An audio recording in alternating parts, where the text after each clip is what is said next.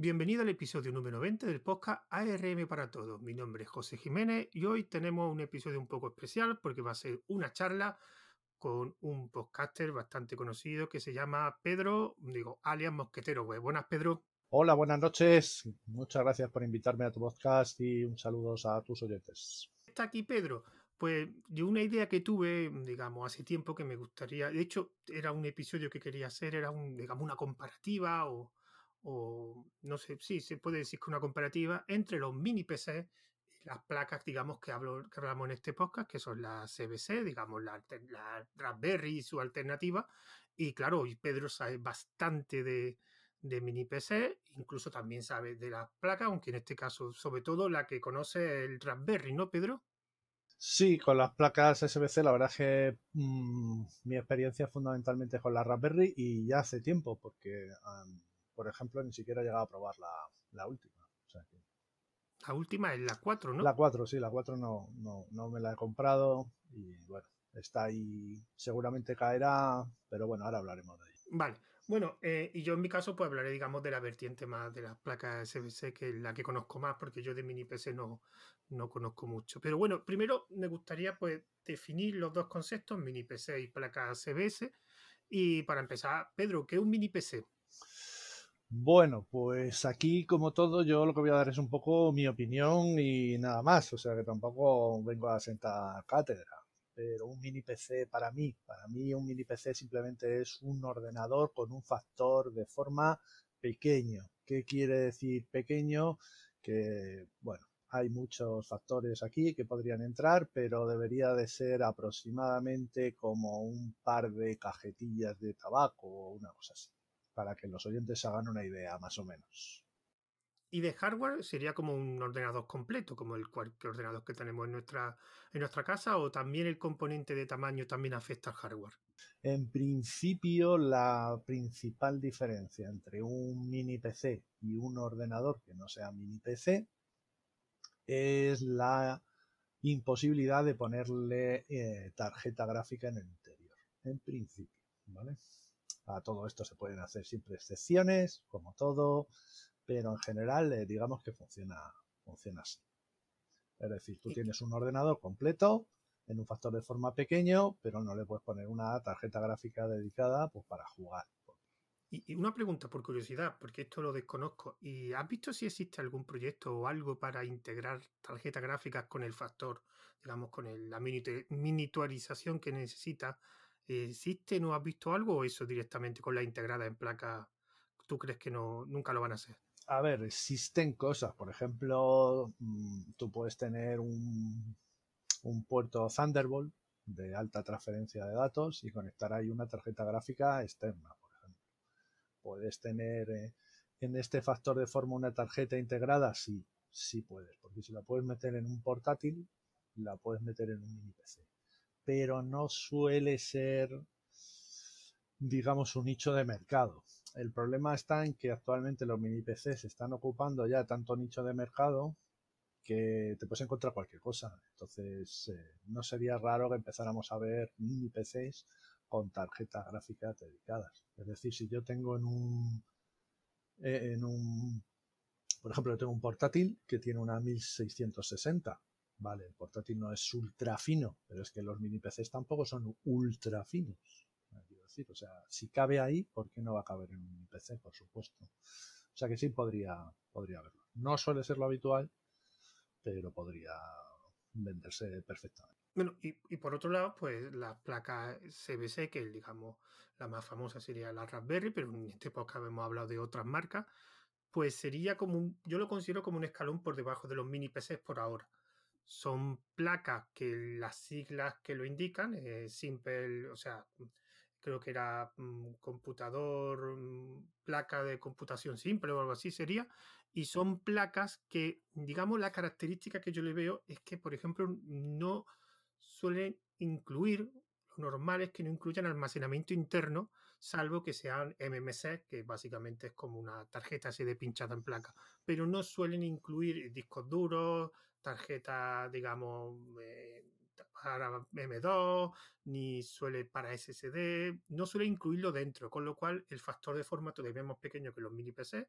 Son placas muy simples que después tienen todos los componentes, tienen sus tarjetas gráficas, tienen su memoria RAM, además bastante, ya hay placas hasta de 8 como la de Raspberry que tiene un modelo de 8 GB, pero suelen ser un escalón por debajo. Y, pero sí es verdad que cada vez va evolucionando este, este mundillo y cada vez van siendo más potentes. Pero, y yo, por ejemplo, en precio, yo considero este tipo de placas para considerarla, digamos, CBC es menos de 100 euros. En cambio, los mini PC, es, salvo que sea una oferta, suelen costar algo más de 100 euros, ¿no, Pedro? Sí, sí, te puedes conseguir un mini PC ah, ahora por menos de 100 euros, pero ya muy antiguo, con procesadores muy antiguos. La bueno, hay muchas diferencias entre un mini PC y una placa SBC, pero una de las fundamentales es que las placas SBC traen integrado, em, por ejemplo, memoria y procesador, incluso normalmente hasta almacenamiento. Es decir, que lo tienes y no lo puedes ampliar. Tú no puedes eh, ampliar la memoria RAM de una Raspberry Pi eh, viene con lo que viene, con lo que te la has comprado. ¿Vale? Normalmente los mini PCs hay algunos que tampoco puedes, pero hay otros en los que sí puedes. Y así sucesivamente. Entonces, sí, mm, digamos que las posibilidades de ampliación de un mini PC están por encima de una placa. A cambio de eso obtienes lo que tú decías, un factor de forma todavía más pequeño, lo que vendría a ser una tarjeta de esta sería como un paquete de tabaco, más o menos, ¿no? De una tarjeta de crédito, y bueno, eh, yo creo que son cosas en principio diferentes, que finalmente les terminamos dando usos parecidos, pero las placas estas tienen usos que un mini PC no puede tener. Por ejemplo, eh, tú puedes comprar una Raspberry Pi 0, ¿no? que la puedes utilizar en, el sector industrial y ponerlas en, sitios donde estás colocando, pues no sé, que es una Raspberry Pi 0, la mitad de una tarjeta eh, de crédito más o menos con una altura un poquito más grande. Eso lo puedes poner en, proyectos industriales, ¿no? Un mini PC, pues a lo mejor no te cabe en ese componente. Y al final, bueno, que no perdamos de vista que los dos son ordenadores, ¿no? Los dos son computadoras, pero claro, el factor de forma te puede impedir o te puede orientar hacia cuál es el uso que tiene esa placa o ese mini PC. Y bueno, una diferencia entre las placas SBS más, digamos, más profunda más importante es la arquitectura o los procesadores. Las placas CBC vienen siempre con ARM y los mini PC generalmente, si no llévame la contraria Pedro, suelen venir con X86, con un Intel o ahora últimamente están entrando también los AMD Ryzen o no sé si lo, yo te lo comenté un par de veces en tu canal, eh, los AMD, los, ay, ¿cómo se llaman? Los VR, no, los, los AMD que digamos de bajo consumo. Tengo que buscar cómo se llama. Eh, ah, los eh, EPI, EPI, los, ya. No, EPI no. No, esos son los servidores. Sí, los servidores. que yo sé que son la familia VR, la V y la R. Que no, pero los, los, procesadores que traen los mini PC son. Sí, sí, X86. X86 o AMD 64 ahora pero son plataforma PC, lo que se ha llamado toda la vida plataforma PC. Muy probablemente empezarán a salir también con ARM. No sería muy raro que empezamos a verlos. Todo dependerá de, pues un poco la popularidad que obtengan este tipo de procesadores a raíz de, del procesador M1 de Apple. Si se empieza a poner de moda la informática de consumo ARM pues es posible que también empiecen a aparecer mini yo, yo, lo que pasa que mm, si convierte un, bueno, un mini PC con ARM sigue siendo una CBC más potente. Entonces, claro, no sé si poner en un mini PC un procesador ARM lo podríamos llamar, entre comillas, mini PC. O simplemente es lo que tenemos, pero más potente. Por ejemplo, hay, hay placas mm, que valen bastante más, como la, la Nvidia Jetson, que tienen un Tegra, no son, digamos, mm, placas precisamente para utilizarla en temas de, ordenador de PC, sino son cosas para cosas más de inteligencia artificial, pero son placas con pues, un Tegra bastante potente. Y además con algunos chips específicos para inteligencia artificial. Entonces, claro, si metemos los mini PCRM, entonces mm, una de las dos categorías ya no existiría. Yo creo que sí. Yo creo que al final eh, las SBCs tienen eh, cosas muy diferenciales y sobre todo el factor de forma. El factor de forma de es único, es especial. Tú puedes tener la placa que quieras y, tenerla con, con un ARM y, ya está. Y no pasa nada. ¿Que existe mini PC con ARM? No le va a quitar el hueco. Como tú bien has dicho, mm, por debajo de 100 euros eh, las alternativas son siempre ARM y ese hueco yo creo que el mini PC no lo va a llegar a usar. ¿Aparecerán mini PCs con ARM? Yo creo que sí, yo creo que sí.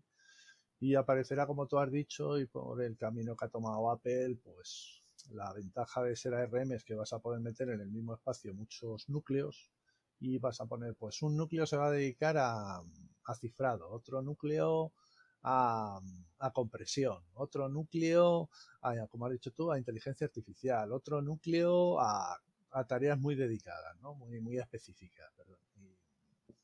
Y, bueno, pues eso, ¿por qué no puede aparecer en, un mini PC? Bueno, de hecho ya ha aparecido. Según lo estoy diciendo, claro, qué tonto. El, eh, con el M1 está el... Sí, el Mac Mini. El Mac Mini, claro. El Mac Mini. El Mac Mini. Y eso lo podríamos considerar un, un mini PC. Lo que pasa es que que claro, es que cuando hablamos del M1 estamos hablando de otra liga. Claro, claro, claro, pero, pero bueno, esa es una liga que los mini PCs no han tenido hasta ahora, pero que ya tienen, ¿vale? Con la nueva aparición de los Ryzen, la Ryzen serie 4000, los serie 2000 ya está muy bien, los serie 3000 son brutales, pero la aparición de la serie 4000, no hablo ya de la 5000 que todavía no está en, en desarrollo, al menos para mini PCs. Pero la serie 4000 ya está ahí, a la vuelta de la esquina. Claro, ya estamos hablando de precios eh, superiores a los 600 euros, para hacernos una idea. un poco menos, ¿eh? Yo he visto por, por menos, por menos. Sí, pero andarán, andarán por ahí. Eh, quiero decir, por, dar cifras grandes, ¿no?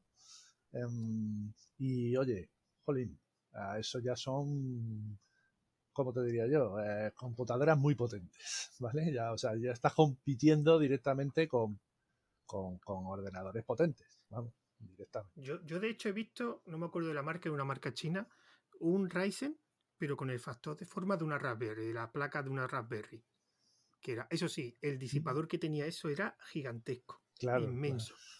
Pero la, lo que era la placa en sí, además era con 4 GB, o no me acuerdo si tenía 4 GB o 8 GB, no, no me acuerdo qué almacenamiento interno incluía, no sé si era MMC o incluida algún puerto para, para M2. Pero claro, lo que destacaba de esa caja, digamos, es que, mm, no te exagero, era la placa era del mismo tamaño que una Raspberry, bueno, un poco más grande, pero no era factor de forma de mini PC, era más pequeño. Y había dos modelos y lo que destacaba era el disipador. El disipador era como, no sé, como el 75% de la caja. Claro, que ahí está el, tema. Lo que limita a un mini PC o a una placa es al final tú puedes poner lo que quieras ahí dentro, pero si pones un procesador que tiene un consumo eh, por encima a partir de los 30 vatios, ya necesita una refrigeración que es muy difícil que te quepa, digamos, en una carcasa con una altura que mantenga el factor de forma, más o menos, este que hemos dicho. sí, sí, pero el, factor de forma, lo que quiero decir es que el factor de forma más o menos eh, lo, tenía cada una SBC. El problema era que, por dentro estaba ocupada básicamente del disipador, era un, disipador. Pero después lo que era la caja en sí, ya montado con la caja, básicamente era como una, no sé, como una Raspberry gruesa. Sí. Pero, pero lo que era la longitud de la placa era prácticamente. Sí, pero eso es un mini PC. Eso... Eh, es que, a ver, intentamos poner em, límites, intentando poner barreras, eh, líneas de separación en conceptos que no existen. ¿Qué separa una SBC de un mini PC? Pues depende, si tiras para abajo un mini PC en características y la placa la tiras hacia arriba en características, pues nos juntamos, nos juntamos. O sea, al final el, concepto puede llegar a ser el mismo. al final te puedes encontrar una eh, un mini PC que tiene el tamaño de una SBC y te puedes encontrar una SBC que tenga el tamaño de, un mini PC, ¿no? O la Raspberry Pi 400 esto, que es? Es una placa SBC alargada con un teclado, ¿no? que tiene el tamaño un poquito más grande de un mini PC, pero, pero no deja de ser una placa eh, SBC al final. Y, y, ahora que lo has dicho, y además que era una pregunta que te iba a hacer más adelante, ¿y cuando se junten? Mm, por, por, o sea, cuando siga subiendo la RM y digamos principalmente la X86 baje el consumo y por un lado la RM suban de potencia y cuando lleguen a ese punto, que me imagino que estará incluso al mismo precio y se encuentren en prestaciones eh, un X86 con un, con un consumo parecido, nunca va a llegar a una RM, igual que una RM nunca va a llegar a la potencia bruta de un X86. Y cuando se junten, ¿qué te comprarás, Pedro? Bueno, esa es una buena pregunta. Yo creo que no se van a juntar que tienen nichos distintos. Es decir, mm, los mini PCs, eh, digamos, es un escalón ahí intermedio eh, de un ordenador que sirve como ordenador personal y a la vez le puedes utilizar como servidor, eh, a ver cómo te diría yo, como servidor de gama baja. ¿De acuerdo? Y una SBC mm, es una placa que tiene, puedes utilizar como servidor de gama todavía más baja, pero raramente podrás utilizarlo como PC personal. Y yo creo que en general no creo. No creo. Yo creo que el, nicho de las placas está, como has dicho tú, por debajo de los 100 dólares. Y, y, entonces los mini PCs que te van a costar eh, dos o tres veces ese precio ah, van a tener siempre más potencia. ¿Qué pasa si utilizan la misma arquitectura todos? Bueno, pues entonces lo único que los distinguirá será el uso que les demos. Es que ahí tampoco podemos hacer nada. Mm, si mañana saca AMD o quien sea eh, un procesador eh, que consuma, eh, no sé, que te digo yo, como un Celeron, pero que tenga el rendimiento de un, no sé, de un i7, pues eh, claro, eh, bueno, con 17... Pero eso es que, Pedro, yo una vez tuve un debate en Telegram con una persona y realmente eso es complicado, porque cuando tú sigas subiendo potencia, entre comillas, subirá consumo. Eh, sí, sí, sí. Eso, eso en principio es así. Esa es una relación que es tal cual. Pero imagínate que, han, que ahora sacan y llegan. Bueno, realmente ahora, por ejemplo, ya sabes que uno de los, de los mini PCs que a mí me gustan mucho son los que llevan un Celeron, la serie J, la serie J, los 4125, ahora están genial. Son mini PC que están en torno a los 200 euros, un poquito por arriba, un poquito por abajo, dependiendo de las características del resto. Y eso, eh, la gente al oír Celeron dicen, va, esto es una mierda, directamente, ¿no? Y sin embargo no saben que eso es como un procesador, por ejemplo, si hubieran visto un portátil que les hubieran dicho, oye, esto tiene un i7 6500U. Habrían dicho, hostia, qué buen portátil. Y sin embargo este Celeron rinde más. Entonces, ya hay eh, procesadores x86 que rinden bastante bien y que consumen muy poco, porque este Celeron consume 15 vatios. ¿Quién dice que mañana no saquen uno superior y consuma 10 vatios? Pues si ya empezamos a hablar de la barrera de los 10 vatios, ya estamos en lo que consumen las SBCs. Claro, pero el problema es que lo tenemos que comparar también con lo que hay por encima de él, que cada vez más potente. Claro, claro, claro, claro. Entonces, la comparativa al final se queda igual. O sea, es verdad que por debajo consume menos vatios, pero es que por encima cada vez son más potentes. Claro, los requerimientos también de los sistemas operativos también. Claro, es a, lo que yo me refiero, que aunque, que aunque las placas SBC por supuesto que van a subir su rendimiento, como está pasando con la Raspberry Pi y que se ve que con la Raspberry Pi 400 la gente está, joder, lo puedes utilizar como ordenador personal. A ver, se puede utilizar, sí, pero te vas a comprar un ordenador personal con una Raspberry Pi, pudiéndote comprar un mini PC y gastándote a lo mejor 50 euros más, en serio. Y el rendimiento de un mini PC respecto a una Raspberry Pi como ordenador personal, o sea que no, no deja la comparativa.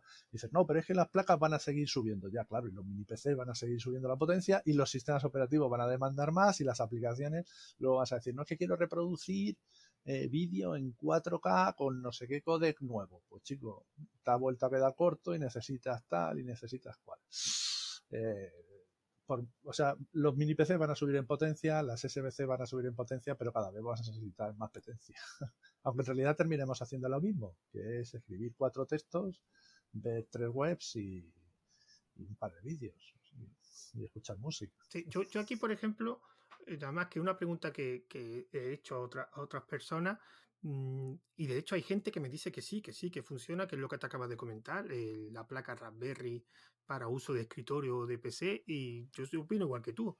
Para un uso esporádico, sí. Para un PC de usar todos los días, mm, no lo veo. Pero principalmente no por la potencia, por los gigas de RAM, que todo el mundo siempre piensa eso. Eh, yo lo pienso principalmente por el uso de que no tiene un almacenamiento interno. Es verdad que se puede poner un disco duro eh, externo, se puede poner un pendrive, pero yo cuando me compro, yo cuando me compré mi sobremesa y me compré mi, mi, portátil, una de las características que pensé es cuánto disco duro tenía. Yo no pensé en comprarme un ordenador sin disco duro. Aunque, y aunque que puedes poner un pendrive y utilizarlo, pero es que realmente los pendrive y los discos duros externos son almacenamiento externo, que lo pueda usar como para meter un sistema operativo para arrancarlo. Pero realmente no es su uso, para eso existe otro tipo de dispositivo. Entonces yo realmente, como tú has dicho, para un uso como tengo yo, como yo estoy utilizando el ordenador con el que estamos grabando, ahora mismo no, no llega a la Raspberry personalmente, aunque ahí dice que hay mucha gente que la utiliza. Y aquí lo que sí quería poner, eh, y aquí quería hablar de otras placas que no fuera la Raspberry, porque lo que, lo que pasa es que aquí hay un problema, por ejemplo, yo puedo tener un, por ejemplo, una típica, una ROSPI con 4 GB de RAM y le puedo meter un M2, porque trae una tarjeta, trae un puerto PCI Express y lo puedo convertir en un mini PC. ¿Cuál es el problema? El problema son dos, el precio sube, ya costaría más de 100, y principalmente el problema que tiene toda la alternativa eh, de la Raspberry, que de hecho es la gran, gran ventaja que tiene la Raspberry, es la distribución. O sea, yo me puedo comprar una Raspberry en cualquier sitio, incluido Amazon, pero yo una, una no me, la puedo, no me la puedo comprar en ningún sitio. Y generalmente aquí van a incluir gastos de envío y posiblemente bastante grandes. Con lo cual, el coste sube muchísimo más. Claro. Y claro, ese es el problema. Si no la puedes conseguir, no la puedes comprar. Y claro, el estándar es Raspberry. Porque es que el estándar es Raspberry porque es muy, muy fácil de conseguir. Sí, muy fácil. Claro, porque fue la primera que lo popularizó, porque hay mucha comunidad. no había, bueno, popularizar sí, pero había placa antes. No, claro, claro, yo he dicho popularizar, por supuesto. Bueno, si el concepto de SBC, eh, bueno, es igual que el de los ordenadores, quiero decir, o sea, eh, existe de los años 50, ¿no? Crear una placa con, para, un, para determinados usos cuyo factor de forma sea lo más pequeño posible.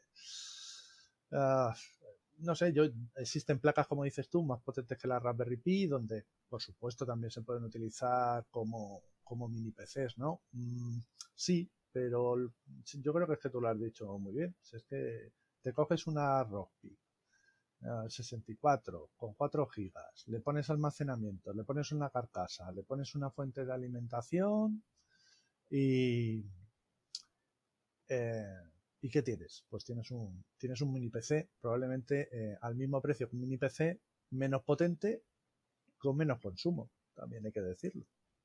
Ah, para... No, eh, pero eso, eso es lo que quería decir, Pedro, que es que suelen ser más caros que los mini PC. Sí, sí, al fin, si al final te, te, vas a ir a un precio más o menos similar a menos potencia, con menos consumo. Bueno, pues si el consumo es muy importante para ti, yo qué sé, por lo que sea, la quieres alimentar con una batería externa porque no tienes luz. A pila, a pila va a tirar. no lo sé, quiero decir que, bueno, es, es una posibilidad que está ahí. Yo me parece estupendo, creo que está genial que las placas estas vayan aumentando de potencia, incluso que puedan servir de ordenador personal, me parece muy bien. Yo desde luego no lo usaría. O sea, yo habiendo mini PCs alrededor de los 180 euros con un procesador, como te digo, de estos J, con 8 GB de RAM o más, con discos SSDs ya de serie, con posibilidad de ampliación, con, un consumo de 15 vatios, mm, que vienen ya con su carcasa, su disipación integrada, con su fuente de alimentación también integrada. Eh, no sé, eh, yo no lo veo yo no lo veo. Eh, me parece genial, ¿eh? Y no descartaría que yo me comprase una Raspberry Pi 400 porque me parece que el concepto es chulísimo. Pero bueno, yo porque soy un friki y ya está. Pero pudiendo tener un mini PC, no, no, no, no lo veo, no lo veo. Yo, pero yo, ¿eh? personalmente. yo, yo, yo, por ejemplo, mm, yo aquí tengo mis dudas porque yo en el último episodio de este podcast hablé de los, de los nuevos Rockchip. Los Rockchip es un, digamos, un procesador de ARM muy utilizado en estas placas. Y, por ejemplo, eh, va a haber un salto bastante decente de potencia. Por ejemplo, el, digamos, el Rockchip más potente, que va a ser el 3588, ya va a soportar 32 GB de RAM. O sea, ya te pueden encontrar placas con 16 GB. Y bueno, evidentemente tiene una, lo típico que tú has comentado antes, va a tener un chip específico para inteligencia artificial, va a tener PCI Express, va a soportar 8K. O sea, va a ser algo, el precio, lo que no sé el precio. Pero si vale unos 150 o 180 el ordenador completo, una placa con 16 GB y este tipo de procesador, Hombre, sí, claro, si tuvieran ese precio, genial. Pero no lo creo. No lo creo porque, por ejemplo, la generación anterior estaba el 3399, que ha sido un procesador buenísimo, un Rockchip eh, que es buenísimo, y, y no sé si al final lo llegó a integrar alguna SBC. ¿El 3399? Sí, claro, un montón de placas. ¿Y qué precio tiene? Mm, mm. depende, es que el problema, es que lo que te comentaba antes, el problema son los gastos de envío. Ya, pero aún así, pero sin gastos de envío. Sin gastos de envío, sin gastos de envío, menos de 100 euros. Menos de 100 euros, Uf, pues fíjate, me sorprende, me sorprende. Sí, sí, no, pero es que el 3399 ya tiene su año. Sí, sí, tendrá como tres años. Sí, o más, puede ser. Por ejemplo, la ROS 64, la ROS 64 Pro eh, tiene un 3399. Claro, pero esa vale ciento y pico pavos, válida no, sin gasto de envío, sin gasto de envío te la puedes conseguir por menos de 100. Por 90, sí, El problema es lo de siempre. El problema es que mm, muchas de estas empresas tienen su tienda propia. El problema es que no se venden en Amazon. O sea, se venden en Amazon, pero a unos precios gigantescamente altos. Pero, de, pero no sé por qué. No, no sé si es que algún tipo de dropshipping o alguna cosa de esa rara, pero muy cara. Pero, por ejemplo, yo tengo una ROS 64 que tiene un, un chip mm, peor y la mía completa, hasta con un MS incluido, me costó 80 euros sin gasto de envío. Y yo estuve mirando después la ROS 64 Pro y valía 90 por ahí. No son, pero es que es verdad, es que lo que es un procesador de hace 3 o 4 años, tampoco. Pero está bastante bien, ¿eh? Sí, sí, sí. El problema pasa que eh, comparado, lo que yo estuve viendo comparativas con los Celeron J y dependiendo, dependiendo de... Es que claro, los Celeron J, mm, digamos, se actualizan más rápido que este tipo de, procesadores. De esto, los Rochis que te he dicho ahora eh, todavía no han salido, creo. Yo no los he visto, pero bueno, tampoco sé si ha salido. Yo, lo he visto ya anunciado y ya he visto. Y es que, claro, el problema es que como, como el año pasado pasó lo que pasó, eh, se supone que estos Rochis van a salir en, en, creo que en el tercer trimestre, me parece. Y como pasó lo que pasó, pues todavía no ha salido. Pero es cuestión de ver después las características reales. Pero si mantiene el... Porque claro, es que tampoco es el consumo.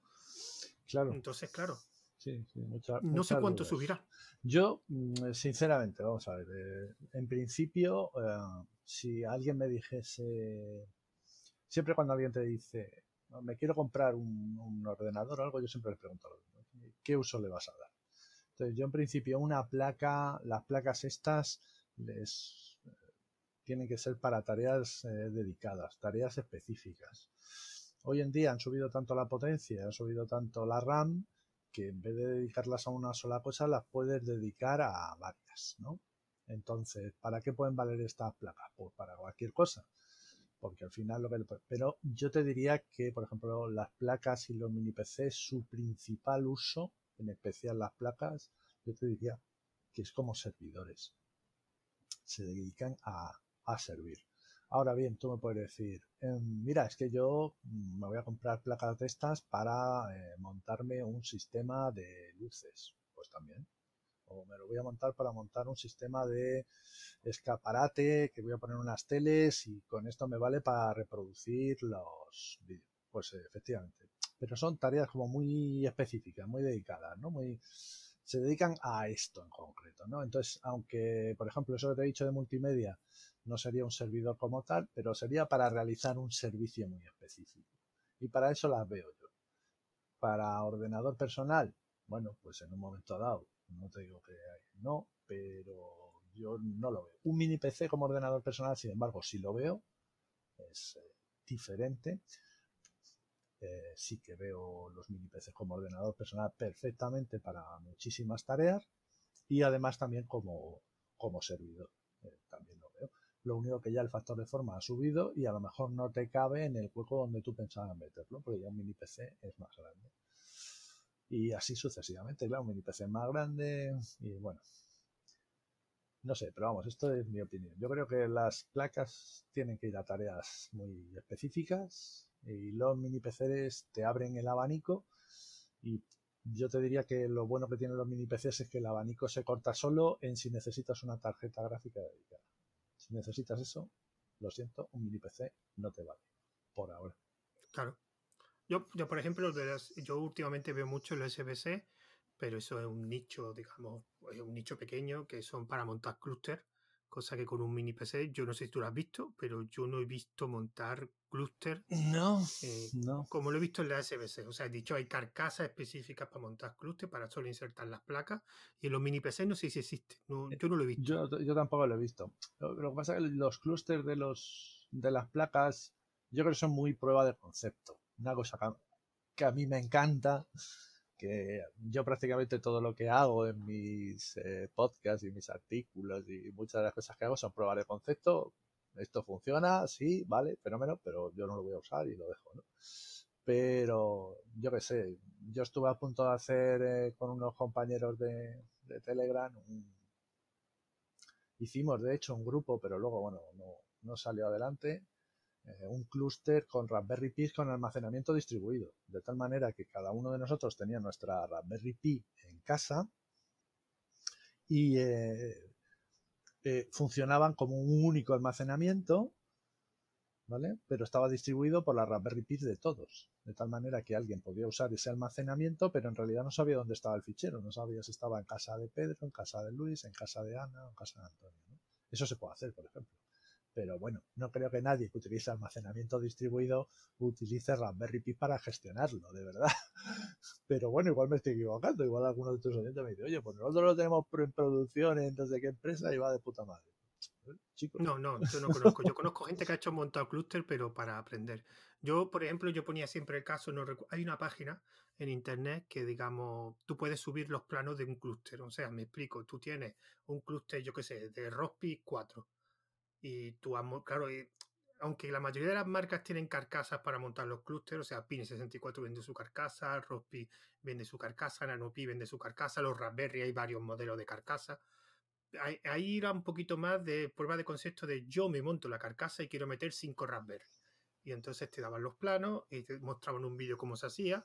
Y claro, es el nicho que hay. O sea, mm, yo me lo curro. Sí, hombre es que, a ver, tú pones un, clúster de Raspberry Pi, por ejemplo. Los típicos clústeres tienen cuatro o cinco Raspberry Pis, no más. ¿Vale? Eh, entonces, tú dices, vale, la potencia de cuatro Raspberry Pis pues no mucho, la verdad. No, no, salvo, que te llame salvo que te llame Oracle y te monte un clúster de Raspberry de 400 o 500 Raspberry. Claro, bueno, eso ya, pero bueno, eso ya es para ver quién la tiene más grande. Para ponerlo en las posiciones, que es lo que, lo que hicieron ellos. Claro, claro, eso para ver quién la tiene más grande, ¿no? Eso como... Pero, pero bueno, en general no. Hay un pequeño nicho para hacer clúster con placas, ¿vale? Que sería aquellos que necesitan mucha RAM y muy poca potencia. ¿Vale? Y muy poca potencia y muy poco almacenamiento. Pero que necesiten mucha RAM, por la razón que sea. ¿vale? Eso sí que te puede salir económico. Porque claro, tú te puedes comprar una placa con 8 gigas por bastante menos de 100 euros, como tú nos estás comentando, ¿vale? Entonces, claro, te puedes comprar 4 o 5 y te están montando ahí un aparatillo con 32 gigas que a lo mejor eh, si te lo intentas conseguir de otra manera, pues te sale bastante más caro, ¿no? No lo sé. Por ahí. Bueno, yo te daría otra idea, otra idea mejor.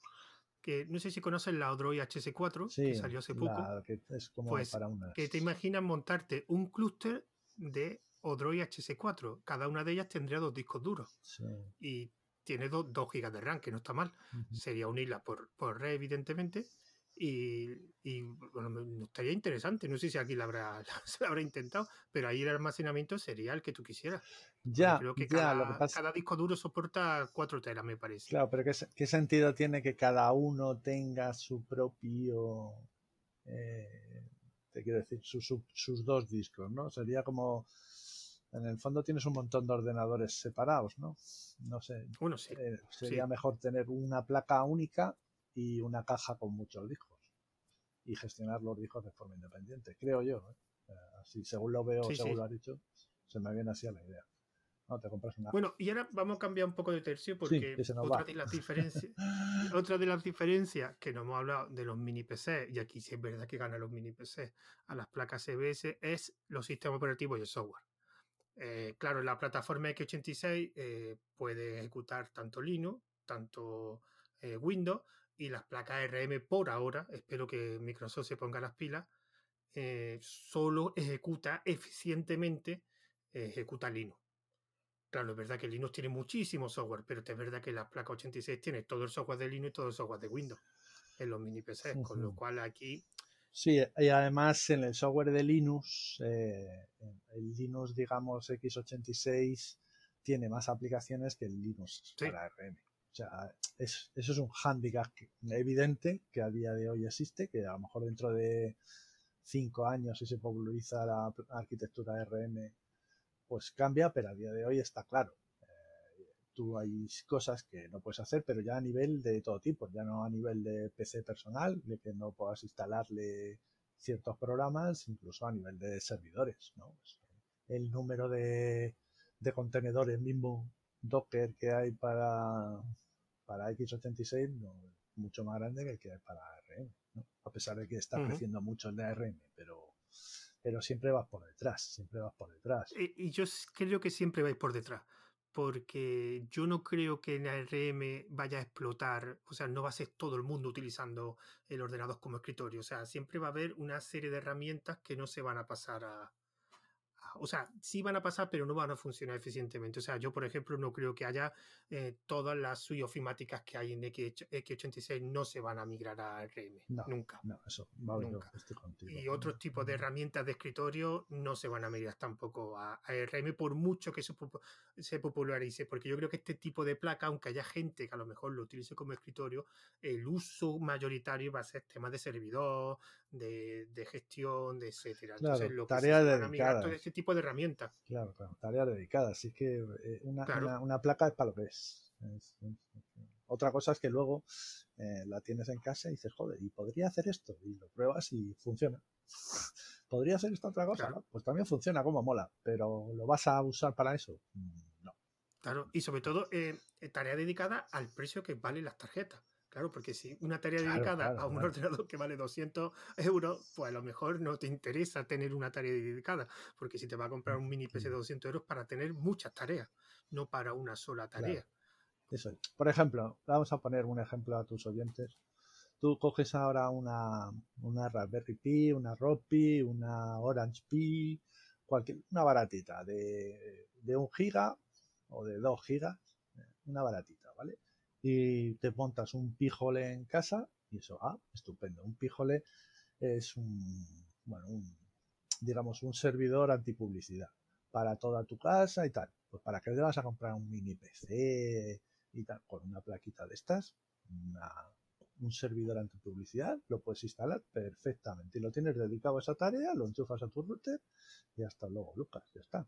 Y te va a funcionar genial. Poco consumo, enchufado 24 horas, no tiene requerimientos de potencia, le va a sobrar de todo, pues ya está. Eh, dedicado a una cosa. Y, y eso le sumas a una cosa que últimamente estoy viendo mucho y yo voy a intentar hacerlo. Es si le suma al Pijol, le suba una VPN, pues ya puedes navegar desde el móvil cuando estés por la calle, eh, te conectas por VPN a tu dispositivo y a través de ahí el Pijol actúa de DNS y te quitas toda la publicidad mientras vas con los datos del móvil. Entonces, y eso es un uso que sí lo estoy viendo que le- y más con el WireGuard, con esa herramienta de VPN que se está haciendo tan famosa en este mundillo. Sí, que va, que, bueno, que ahora va a venir integrado en el kernel, ¿no? Y que, Ah, yo pensaba que ya estaba integrada en la última versión. sí, sí, ya Ah, lo vale, está. vale. Las últimas versiones ya lo están. ya lo están, ya está. Pero entonces, claro, pues, pues eso. Pero luego, ¿qué pasa? Que luego ya dices, no, bueno, yo tengo el P-Hole, tengo el AVPN, ahora me voy a poner el NECLA. Y ya es cuando, claro, dices, pues ya no me vale la placa básica necesito una un poquito con más potencia y una un poquito más de RAM y una un poquito con más almacenamiento. Y después dices, y ahora quiero instalarle el servidor multimedia. Y ya necesitas otro poquito más de RAM y otro poquito más de Pero Pedro, Pedro, tú sabes que tú y yo conocemos algunas personas que con Docker tienen eso y mucho más. Claro, claro, y lo puedes tener y perfectamente. Sí, sí, sí, sí, sí, sin lugar a dudas. Y lo bueno de una placa es que además te ocupa un poquito de espacio y lo puedes tener en cualquier sitio. Esa es la, esa es la idea, esa es la idea. A mí en general me gustan los mini PCs porque eh, me dan un plus, me dan un plus extra. Eh, digamos que puedo hacer muchas más cosas. Y una pregunta, ah, eh, tú que conoces bastante los mini PCs, eh, con la, esta irrupción de, de, los AMD Ryzen, porque creo que AMD todavía no ha sacado un, un, procesador parecido a los, J, a los Celeron J, ¿no? O sea, lo que tiene los Ryzen 4000 y punto, esa serie. No tiene una serie, digamos. No, no, no, no. No, tiene muchos. No, ¿Tiene uno de bajo consumo? ¿Ryzen para mini PCs? Sí, sí, sí, sí. sí, Pero se llaman Ryzen también. Sí, son los Ryzen, tienen la serie 3, la 5 y la 7 de la serie 2000. Tienen los 2300U te lo voy a poner, a ver, lo voy a buscar ahora directamente. Ah, que tiene, que tiene... Ah, pero yo pensaba que las 4000 era para, o sea, que eran todos eh, procesadores, digamos, como lo i3, lo, i4, lo i5, lo i7, que no había unos Celeron, me refiero. No, no, mira, por ejemplo, este Ryzen 3 que te acabo de decir yo, el 2300 consume 12 vatios y tiene una potencia aproximadamente es como un Xeon 2620, será como, ¿qué te digo yo? Un i7, un i5 de quinta generación. De, de bajo consumo, quiero decir, ¿eh? que nadie me... Y eso es el Ryzen 3, luego ya te puedes meter en un Ryzen 7, el 2700U, por ejemplo, o el Ryzen 5 2500U, y tal. Y luego ya tienen la serie 3000. Y lo que han ya presentado modelos, pero creo que no están a la venta, pero vamos, saldrán a la venta ya. Yo he visto ya el, modelo, pero creo que no están todavía disponibles. De la serie 4000 que dices tú, que eso ya son auténticos pepinos. Auténticos pepinos. Bueno, y te, fal Esto y te falta lo, lo, el AMD ARM. ¿Cuál, cuál? Que lo, AMD, eh, eh, de hecho. Sí, sí, en los otros que me has dicho. No, no, no, no eso, no eso. Porque eso no.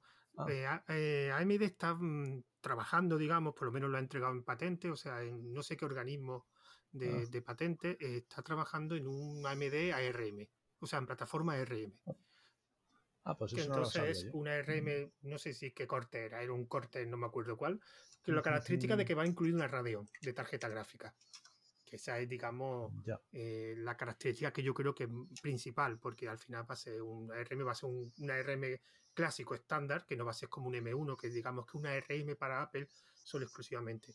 Entonces, la característica principal es que incluye una Radeon. Claro, una Radeon en este tipo de placa, ojo, cuidado. eso es un, salto bastante grande. Para que te hagas una idea, están los Ryzen Serie 2000 son un salto, digamos, son el doble de potentes que los J estos, los J que estábamos hablando. Justo valen como el doble. Ah, efectivamente, ¿Vale? Y luego el siguiente salto, que ya no valen el, doble, bueno, el doble, depende de dónde lo compres también, ¿vale? Si nos vamos a China y no sé qué, están por debajo del doble. Y luego ya está la serie 3000, que aquí hay un procesador buenísimo para los mini PCs, que no lo conoce mucha gente, que es el 3550H, ¿vale? Que esto es absolutamente brutal, este procesador. Este procesador tiene una potencia que sería como tres veces el Celeron. Y estos te los consigues por unos 400 euros, que sí que sería el mm. ¿vale? Los otros valdrían 300, alrededor de 300, dependiendo. El Ryzen 3 más cerca de los 300. A ver, los Celeron J, así resumiendo, eh, estarían en torno a los 200, ¿vale? Un poco por debajo en una oferta o un poquito por arriba. Los Ryzen Serie 2000 en torno a los 300, ¿vale? el Ryzen serie 3000 en torno a los 400 y ahora van a salir los serie 4000 que estarán en torno a los 600. Pero es que la serie 4000, ¿vale? La serie 4000 estaríamos hablando de potencias ya de ordenador muy potente de escritorio. O sea, ya de i7 de décima generación, de, o sea, auténticas máquinas para hacer cualquier cosa, edición de vídeo, lo que quieras, y vienen con, con la Radeon Vega, como estabas diciendo tú, ¿vale? Vienen con la 11, que ya es una tarjeta gráfica para ser integrada bastante potente que te permite hacer cositas muy interesantes. Pero el digamos, el calentamiento de esos equipos tienen que ser bastante alto, o sea, y un factor de y lo curioso, lo curioso es que, claro, va subiendo la potencia, eh, cuanto más potencia, eh, más calor, más consumo y la refrigeración. Pero aún así, eh, AMD está consiguiendo mantenerlas bastante controladas, ¿vale? El 3550H que te digo tiene unos 35 vatios de, TDP, ¿vale? Que ya empieza a ser para un, para un mini PC bastante, pero eso con un buen disipador y un ventilador que no, además no tiene por qué sonar demasiado, está controlada la, la temperatura. Y son máquinas muy, muy, muy aprovechables. Y ya estamos hablando de, bueno, para que te hagas una idea, un, mi ordenador, yo tengo un i7 4790 con 12 GB de RAM, ¿vale? con el que llevo trabajando muchos años, un ordenador muy potente, sí muy antiguo, la serie 4000, pero la serie más alta que había de la serie 4000 entonces. Y este AMD Ryzen que te digo es el 5, este es el de la serie 3000, el 3550H, es más potente. Claro. Es, más que Ryzen ahí lo meto, encontró una mina de oro. Y lo meto en, en, en una caja de, en dos cajas de paquete de tabaco. O sea, que, que, me lo puedo llevar tranquilamente conmigo en la mochila y enchufarlo a un monitor en cualquier hotel o en cualquier empresa y llevo mi ordenador conmigo. No es que lleve, es que llevo el ordenador conmigo. Es que claro, es que AMD ha, ha creado una plataforma que yo no le veo fin por ahora. O sea, y, da un poco de miedo. Anda con la tecla. Llevaban tiempo sin dar desde, desde los casi. Pero sabes que no, que no era un proyecto de, de AMD, ¿sabes la historia esa, no? La historia era que eran, digamos, eran dos trabajadores de AMD que tenían un proyecto, digamos, en sus ratos libres, que era la plataforma Zen, y se lo presentó a AMD, y claro, AMD flipó con esa plataforma, y entonces le dieron permiso para implementarla. O sea, que no era un proyecto, digamos, dentro de AMD, que fue gracias a dos, dos o tres trabajadores de AMD, que era un proyecto personal.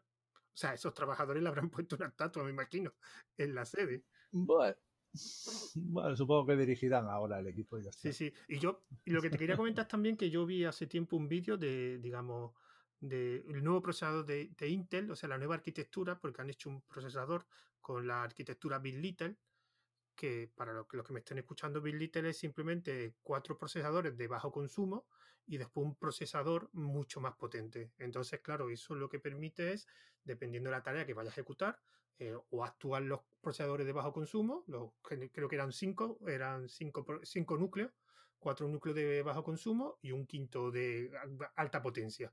Entonces, en función de la tarea, pues digamos, va para un lado o va para otro. Y yo vi un vídeo de, de un prototipo de Samsung, un portátil Samsung, un Ultrabook, que ya lo tenían implementado. No sé cuándo lo sacarán, pero si eso lo consiguen implementar en estos mini PC, pues algo bastante interesante la arquitectura Ability se utiliza bastante en ARM, por ejemplo. Los Samsung, que yo sepa, los Exynos, lo, lo tienen. Tienen arquitectura Ability. Y a partir de ahí puedes jugar. O sea, puedes poner 4 y 1, puedes poner 5 y 1, o lo que tú quieras. Todo, evidentemente, contra más núcleos meta, también va a tener más calor, más disipación, va a tener que hacer más disipación. Pero en este caso, las pruebas que le hicieron al portátil eh, funcionaba bastante bien. O sea, no era comparable con un i5, un i7 de última generación, pero si era comparable y sobre todo lo que se notaba era el consumo, o sea, el consumo sí bajaba. Y no sé en qué quedará, no sé si al final Intel lo pondrá a producción o, no, pero en el vídeo se ve que había un prototipo de Samsung y esa, esa arquitectura en los mini PC estaría muy bien y sería una especie de respuesta a AMD, porque, y eso me lo tendrás que decir tú, ahora mini PC AMD están saliendo como churros, ¿no? Bueno, en, en realidad si te lo quieres comprar en España tienes poquísimas Ah. opciones, tío. Muy pocas, muy pocas, no. No te creas. El problema de los mini PCs es que hay muy poquito mercado. Muy, muy poco. Es un poco lo que tú decías de las placas. Pues a los mini PCs les pasa un poco parecido. No tanto, pero un poco parecido. Si quieres comprarlos, mm, puedes ir a algunas marcas que te hacen un mini PC, ¿vale? Hay marcas españolas o marcas extranjeras, o sea, lo tienes desde eh, Van PCs Limbo, pero lo tiene Dell, HP, Lenovo, ¿de acuerdo? Tienen mini PCs. Suelen ser un poquito más grandes estos mini PCs a veces de lo que eh, yo estoy comentando ahora, pero bueno, hay de todo. Y, y tienes que ir a eso, pero si buscas eh, lo que estamos hablando, ¿no? Ya una relación calidad-precio excepcional, eh, te tienes que ir a Amazon. Y en Amazon hay, o PC Componente, vamos a alguna tienda así mayoritaria electrónica, hay muy poquitos modelos, muy, muy pocos. Con la serie J hay bastantes, ah, bueno, bastantes. Tienes donde elegir, digamos. Con los Ryzen eh, hay muy pocos modelos y a unos precios que están bien, pero claro, cuando ves el precio ese del mismo producto en China, pues dices, ay, guau, qué diferencia más grande. ¿Vale? Entonces, no hay muchos modelos donde elegir. Ese es uno de los problemas de los mini PCs. Que, por ejemplo, eh, todos estos mini PCs que yo te estoy hablando y tal, muchos de ellos, con excepción de la serie J, que está a 200 euros en Amazon sin problemas. Por ejemplo, la serie Ryzen, si vas a por un Ryzen Amazon, y tienes dos modelos, punto pelota. Ya está. ¿Te gustan bien? No tan bien. Pero si te vas a, un mercado chino, AliExpress, vamos, eh, ahí tendrás decenas de modelos con decenas de procesadores distintos, eh, todo tipo de, de ensamblajes y características y eliges a, a gusto. ¿no? Claro, eso está muy bien. En Amazon o PC Componentes tienes muy poquitas opciones. A veces no todas las tienes. Pero, pero en, en- la serie, J- en la serie J sí me has dicho que hay bastante modelos. Bueno, yo- Sí, en la serie J no tiene ningún problema. Te vas a, a cualquier sitio, vamos, entras en Amazon, pones eh, y tienes ahí unos cuantos y los puedes poner con 4 GB de RAM, con 8, con SSD, con NVMe, con EMC, cada vez hay menos. y, y no te han con comentado porque que hay quieras. tampoco, no te has enterado por otro lado porque hay tampoco AMD en Amazon, que me resulta curioso porque No, es una cuestión de ventas, pura y dura. Eh, se venden poco. Los mini PCs es muy de nicho. O sea, las placas ya son muy de nicho y los mini PCs también, porque en general la gente busca un PC de escritorio y le gusta ver una torre. Pero entonces los mini PC no es como el tipo Raspberry, o sea, una marca que venda millonadas. No, no, no, no, no, no, no. Hay algunas marcas que se van haciendo un poquito de nombre, pero no, no, no, no, no. Vale, vale. No, no hay una marca fetiche. Oye, la, la, la, la Rockpi, ¿cómo es la, la, la, marca? ¿Es? No, no, no, Rospi es Rospi. Rospi era, fue de los creadores de otro tipo de, de otras placas que se llamaban Cubi, Cubitroa o Cubiboard, creo que se llamaban. Y fue un proyecto que hicieron, no me acuerdo de la empresa cómo se llama.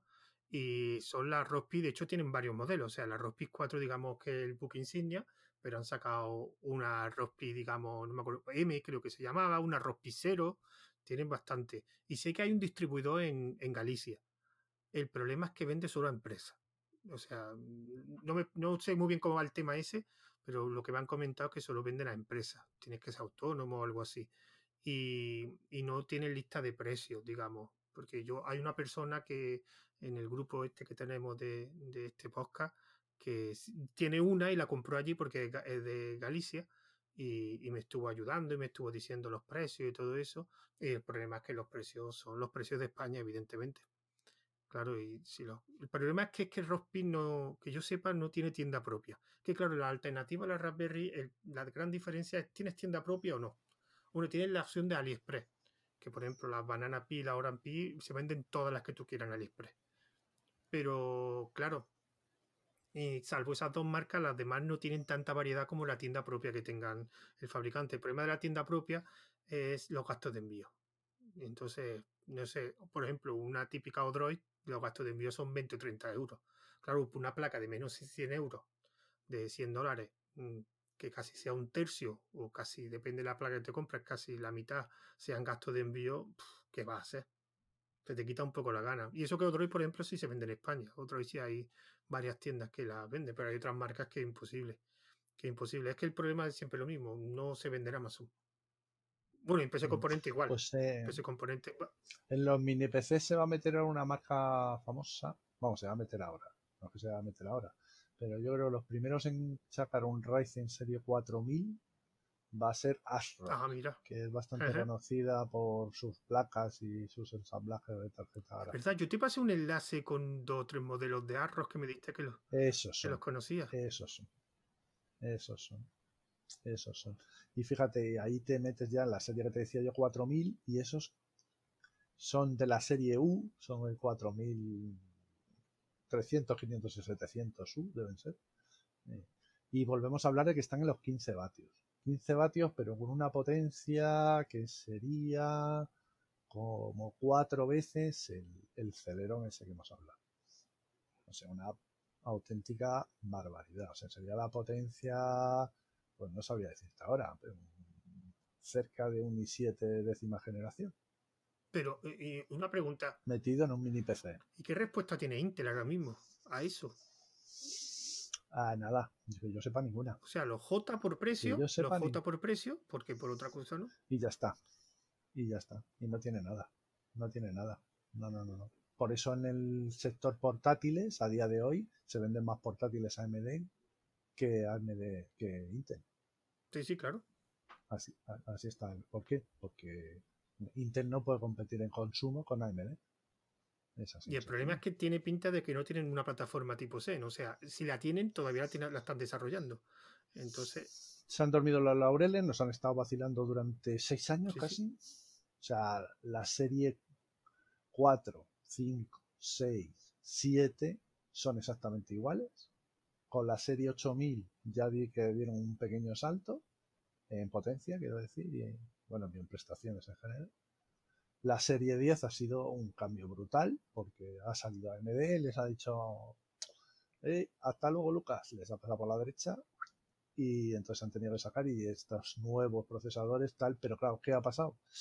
Que en potencia más o menos bruta pues pueden llegar en las series más altas, pero en consumo donde antes cojeaba AMD, que te, eran tostadoras, absolutamente, tú te comprabas un FX y eso era para, vamos, un horno directamente. bueno, y en tarjeta Y- integrada. O sea, la Radeon y la Vega, eh, no, pues, yo creo que son mucho mejores que la integrada de Intel. Sí, sí, sí, sí. sí, Y eso que han sacado mucho, la mucho, Iris, creo que son, más. que las últimas que parece ser que han mejorado, pero es que yo creo que van a otro. Claro, claro, es que necesitan ponerse las pilas. Es que ya te digo, a, a día de hoy, en portátiles, el otro día vi las estadísticas, en, en PCs completos, en PCs completos, o sea, contando todo, eh, ya eh, AMD, mm, no sé de quién era la estadística, ya había igualado, o sea, estaban al 50%, por decirlo de alguna manera. Pero en la estadística de portátiles, se venden más portátiles AMD, eh, Ryzen, que los otros.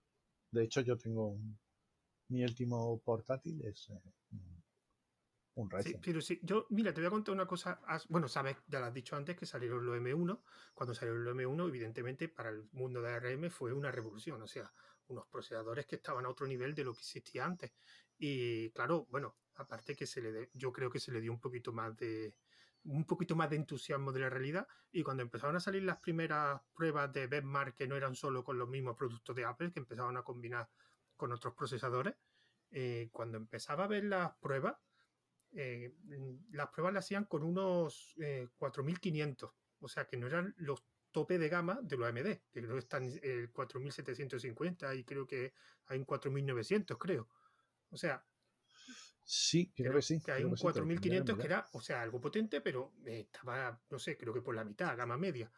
Y era curioso porque donde sí es verdad que destacaba mucho, evidentemente el M1 era en consumo, o sea, en el, el TPD, pero después cuando eran potencia, te dabas cuenta que un 4500 le seguía ganando al M1. Y, y el M1 era un procesador recién salido y el 4500 es generación anterior, como entre comillas podemos decir, porque ahora la actual es la 5000, la que tiene que salir. O sea, ahí te das cuenta del pepino que ha sacado eh, AMD. O sea, que un procesador, entre comillas, de gama media, eh, gane en bastantes características, gane a un procesador de M1, el de Apple, que era nuevo. O sea, que algo que, que, era reciente. Sí, los, los 4000, o sea, es que eh, la serie de AMD es Ryzen 3, Ryzen 5 y Ryzen 7, ¿vale? Pero ahora han sacado, bueno, ahora, tampoco ahora, eh, pero tienen, digamos, una serie superior reciente, ¿vale? Que es la serie, los Ryzen 9. Y esos 4900 son, son Ryzen 9 y eso es otra liga. Sí, sí, pero eran de, que me refiero, además era gracioso porque eran eh, procesadores de portátil, o sea, a mí de si hay una cosa, perdón, si hay una cosa que no destacaba en nada, era en portátil. O sea, en portátil era una auténtica basura. Y yo he tenido dos portátiles con procesador AMD pero a lo mejor en PC más o menos iba sobreviviendo por precio, pero en portátiles yo creo que es la primera vez que sacan un portátil, un procesador portátil no, claro. decente. Es que en portátiles, claro, en portátiles niega el problema que decía antes, que sus procesadores eran tostadoras. Sí, sí, yo que me, yo que me un portátil, poner... un que yo. Claro, claro.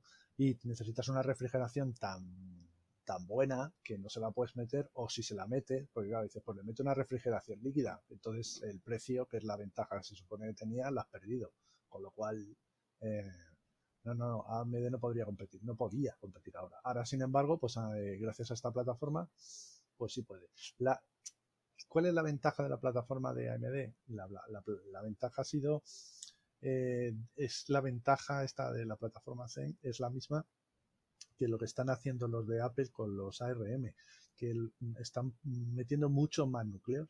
Entonces, por ejemplo, Intel sigue mandando en el poder mononúcleo, se supone que eso con la serie 5000 AMD ya se ha igualado, ¿vale? Pero antes de la serie 5000, digamos, Intel en, rendimiento mononúcleo estaba por delante, pero el problema estaba en que en rendimiento multinúcleo los Ryzen apabullan claramente a los, a los Intel. Entonces, claro, eh, tiene un problema, tiene un problema. Porque los Ryzen 9 estos tienen, lo acabo de mirar, ¿vale? Lo tengo aquí delante, 4900H Ryzen 9, tiene un, consumo, un TDP de 45 vatios. Y eso lo pueden meter en un portátil. 45 vatios en un portátil, tiene que tener una buena refrigeración, no va a ser ultra fino, no va a ser un ultrabook, pero eso lo metes en un portátil importa a ti que te pesa dos kilos, quiero decir, que tampoco te va a pesar ahí tres kilos como los de antes, ni mucho menos.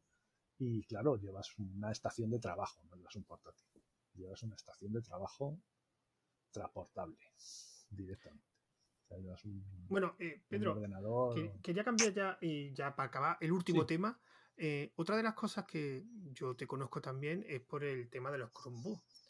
Eh, que son portátiles, que de realmente, no sé si tú los que has tenido siempre todo eran Intel o tuviste alguno RM, un Chromebook RM. No, lo tengo, tengo con, este, bueno, ahora mismo no. A ver, no, sí, tengo uno con Rockchip, tengo uno con Intel y el otro no sé qué tiene, macho. Creo que también es Intel, que es un Entonces, mi pregunta es, dentro de los portátiles y de los dispositivos portables, los 2 en 1 y todo eso, aparte de que, claro, eh, ha sacado Apple el M1, pero el M1 va a otra liga. Eh, ¿Tú crees que tiene futuro? ¿Cuál crees que será el futuro de RM en esos tipos de dispositivos? yo lo, te lo comentaba antes, yo creo que la plataforma de RM tiene bastante futuro. El problema que tiene es un problema realmente no es de hardware, es de software. Eh, si sacan software para ARM, no, no tiene límite no tienen ningún límite. Pero con el Chromebook se supone que tendría eso ya de sobra, ¿no? Porque tendría el sistema de Claro, claro, claro, claro. Por eso, por eso. Pero ¿cuál es el problema de los Chromebooks? El software. Que hay poco software. Este es el problema de los Chromebooks. ¿A qué vas a dedicar tú al ordenador? ¿Vas a mm, navegar por internet? ¿Utilizas eh, correo electrónico? Y la nube y todo esto y haces tus documentos en la nube y todo así, pues un Chromebook es una herramienta fantástica. ¿Pero ARM o Intel ahora mismo? A ARM o Intel ahora mismo, pues yo te diría que es una cuestión de precio. Si lo quieres barato, pues probablemente ARM y si lo quieres eh, caro, pues Intel. Porque gama media, gama, gama alta con una RM no crees que salga. Sí, sí hay, sí, están, están saliendo ahora. El problema es que en España no se Ah, vale. de nuevo. Pero sí, sí, acaba de sacar, me parece, hacer el Spin 514 con una AMD, con un Ryzen potente. no, no, ARM, con una ARM. No, ARM de gama media alta. Ah, no, no. Ah, no, te había entendido con. No.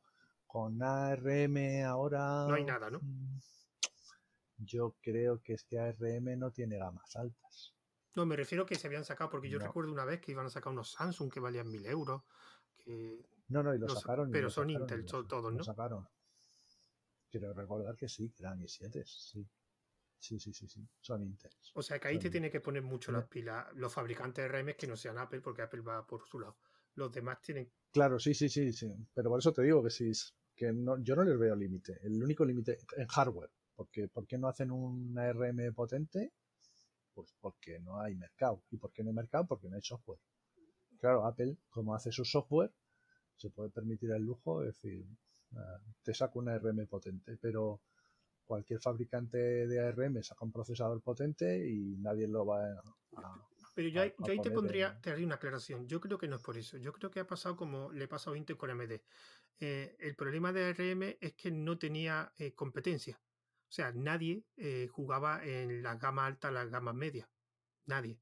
Ahora ha sacado Apple el M1, que no sé cómo estará en venta, pero si eso funciona, ahora ha creado como un nicho, pero el problema es que no hay desarrollo. O sea, no creo que haya ningún fabricante que salvo procesadores potentes para móviles, eh, no, haya, no tengan, no tengan en sus planes hacer un, yo qué sé, un Broadcom, un Rochi o un, un Snapdragon potente para Chromebook de gama alta o gama media. Yo creo que es que no están ni en desarrollo. Sí tienen proyectos, todos tienen proyectos, pero sí, sí, sí, sí, sí. pero que no sea un procesador de móvil de gama alta, no, no, que sea algo específico. No, no, no, no, específico, sí, sí, sí, sí, sí. Qualcomm tenía uno que no me acuerdo, acaban, acaban en C la serie, su número acaba en C, si no recuerdo mal. Pero te voy a decir lo mismo, no terminan de sacarlos porque claro, eh, ya estás apostando un montón de recursos y un montón de pasta a un producto que, probablemente no lo vas a vender, porque los Chromebooks se venden muy poco. Pero, si pero en el sector de educación no se vendían mucho. pero los baratos. Y ahí es donde se venden mucho los ARM. Pero claro, los ARM poco potentes. Porque si es un ARM potente, ya es claro. Claro, en el sector de educación se vende lo que es barato y que lleve un ensamblaje duro. Vale, vale, entiendo. Y que, aguante meneos de los chavales. ¿Vale? Entonces por eso no hay, no hay quién sacó. No, pero yo creo que la, tableta de la tableta de Google, yo no sé si no llevaba también una RM, yo creo que sacó una con, con Intel pero a lo mejor Bueno, Surface no tiene una con RM o eso ya lo descontinuaron. Sí, sí, exactamente. El, Microsoft tiene los Labbook X estos y esos son potentes, claro. Pero igual, nadie lo coge, ¿por qué? Porque ya no es que Windows vaya mejor o peor en esto, es que luego cuando vayas a... Es que yo quiero aquí mi programita que me hace no sé qué. Pues no lo tienes. Es que, es que eso le está pasando, es que ahora mismo de eso le está pasando a Apple que sí, que con un emulador, pero sigue siendo un emulador.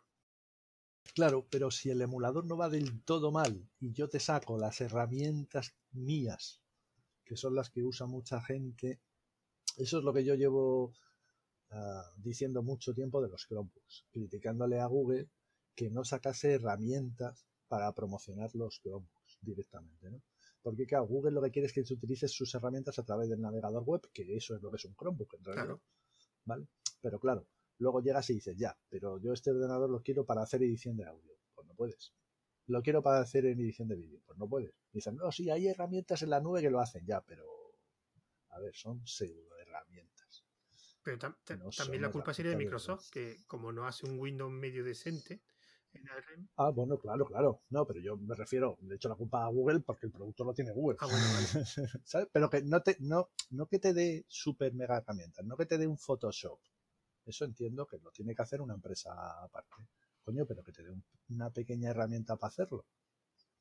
No te digo que tenga Audacity, pero que te dé una herramienta para grabar audio y hacer cuatro cosas. No que tenga un, no sé, un Premiere para edición de vídeo, pero hombre, una pequeña utilidad que te permita recortar vídeo. Dos cositas. Bueno, y para empezar tendría que tener almacenamiento externo abundante. No lo que te. Bueno, esa es otra. Pero bueno, eso incluso tiramos de largo. Venga, tú eh, en, el local tienes un proyecto, nada más que un proyecto, y cuando acabes ese proyecto lo tienes que subir a la nube, para, para el siguiente no vas a tener. Bueno, vale, lo acepto, es una concesión, pero si no tengo la herramienta, y es que Apple es muy listo, porque como te venden las herramientas de creación de contenidos, la gente que crea contenidos son a los que oímos todos nosotros. Bueno, nosotros somos creadores de contenidos. Entonces, claro, nosotros no vamos a hablar de que hacemos contenidos con un Chromebook. ¿Por qué? O porque no tiene herramientas para crear contenidos. Entonces, si no, nosotros estaríamos aquí diciendo, joder, pues cómprate un Chromebook porque haces esto, haces lo otro. Claro, al final dices, ¿para qué un Chromebook? Pues todo lo que hagas con un navegador web, pues ahí está. Pero claro, aquí yo creo que la diferencia entre Apple y Google también está con la gama de precios. O sea, si tú te vas a comprar un equipo de Apple, eh, o le das la herramienta o no y se va a gastar más de mil euros. Pero en cambio, Google vende equipos de menos de 500 euros. Entonces, ¿le va a salir rentable a ellos proporcionar tantas? En realidad la diferencia está en que eh, son modelos de negocio distintos. Google lo que quiere es que utilice sus productos en la nube. Google al final lo que quiere es que estés mucho rato en Internet. Pero el problema es que eh, ya se ha visto claro que en cosas de hardware qué modelo de negocio funciona y no es de Google. Sí, claro, claro. Pero el negocio de Google es estate conectado a Internet. Y entonces a lo mejor no le interesa eh, darte una herramienta de edición de vídeo el local. Así de sencillo. Y a Apple sí le interesa porque gracias a esa herramienta le vas a comprar su hardware. además es una mentalidad que cuesta mucho eh, cambiar la empresa. Es una cosa que, hay muy poca flexibilidad. O sea, yo hago A y voy a hacer A, pues hasta que me dé un batacazo gigantesco. Si no... De todas maneras, estamos viviendo un periodo de transición muy interesante. ¿eh? A mí me gusta, me gusta. Por fin ha llegado la informática, ha cambiado mucho. Y ahora estamos viviendo un periodo de transición muy interesante porque estamos teniendo la lucha ARM y la lucha x86. Por otro lado, tenemos que los sistemas operativos se están convirtiendo en superhíbridos. Es decir, ahora tienes que Windows eh, resulta que eh, mete un Linux en sus tripas. Y resulta que Chromebook eh, también mete un Linux y además mete Android. Y resulta que Apple mete un emulador para ejecutar sus aplicaciones x86 en las de en las de ARM. Eh, está habiendo mucha hibridación y no sé dónde va a terminar, pero me mola. Supuestamente, eh. una vez me comentaron a mí que, bueno, que el futuro son las CPU híbridas. O sea, que tú tengas un X86 y una ARM dentro de la CPU. Pues perfectamente. No sé hasta qué futuro será si es muy lejano, pero es lo que me comentado allí, que ya por ejemplo en el tema de los servidores, de los data, de los data centers, cada vez se ve más. O sea, de hecho tú ves el top 100 y los primeros puestos son híbridos de procesadores ARM con procesadores Xeon o con el que tenga AMD, que no me acuerdo cómo se llama. Epic creo que era. Los, los Epic. Que son, eh, los data centers son híbridos ya. O sea, ya te encuentras por un lado procesadores ARM y por otro lado, evidentemente no en la misma cápsula, sino en, digamos, dispositivos hardware diferentes, pero funcionando a la vez. Pues eso, un método de integración más grande será cuando estén en la misma encapsulado. No sé cuándo pasará eso, si pasará, pero creo que sería lo suyo, tener núcleo. ARM y núcleo X86. Me imagino que el 86, cuando requiera una potencia alta, y los núcleos ARM cuando el consumo sea lo, primordial. Sería un futuro, podría ser. Sí, sí, perfectamente. Yo ya te digo, a mí me, encanta porque se están produciendo cambios. Llevamos muchos años donde no se producían cambios y ahora se están produciendo. ¿Eso va a ser bueno o malo? Pues no lo sé, pero vivir los cambios mola, mola, mola mola, mola, mola, mucho. Eh, va a dar mucho que hablar, hablaremos tú y yo mucho de todo esto que está surgiendo y ya veremos dónde lleva.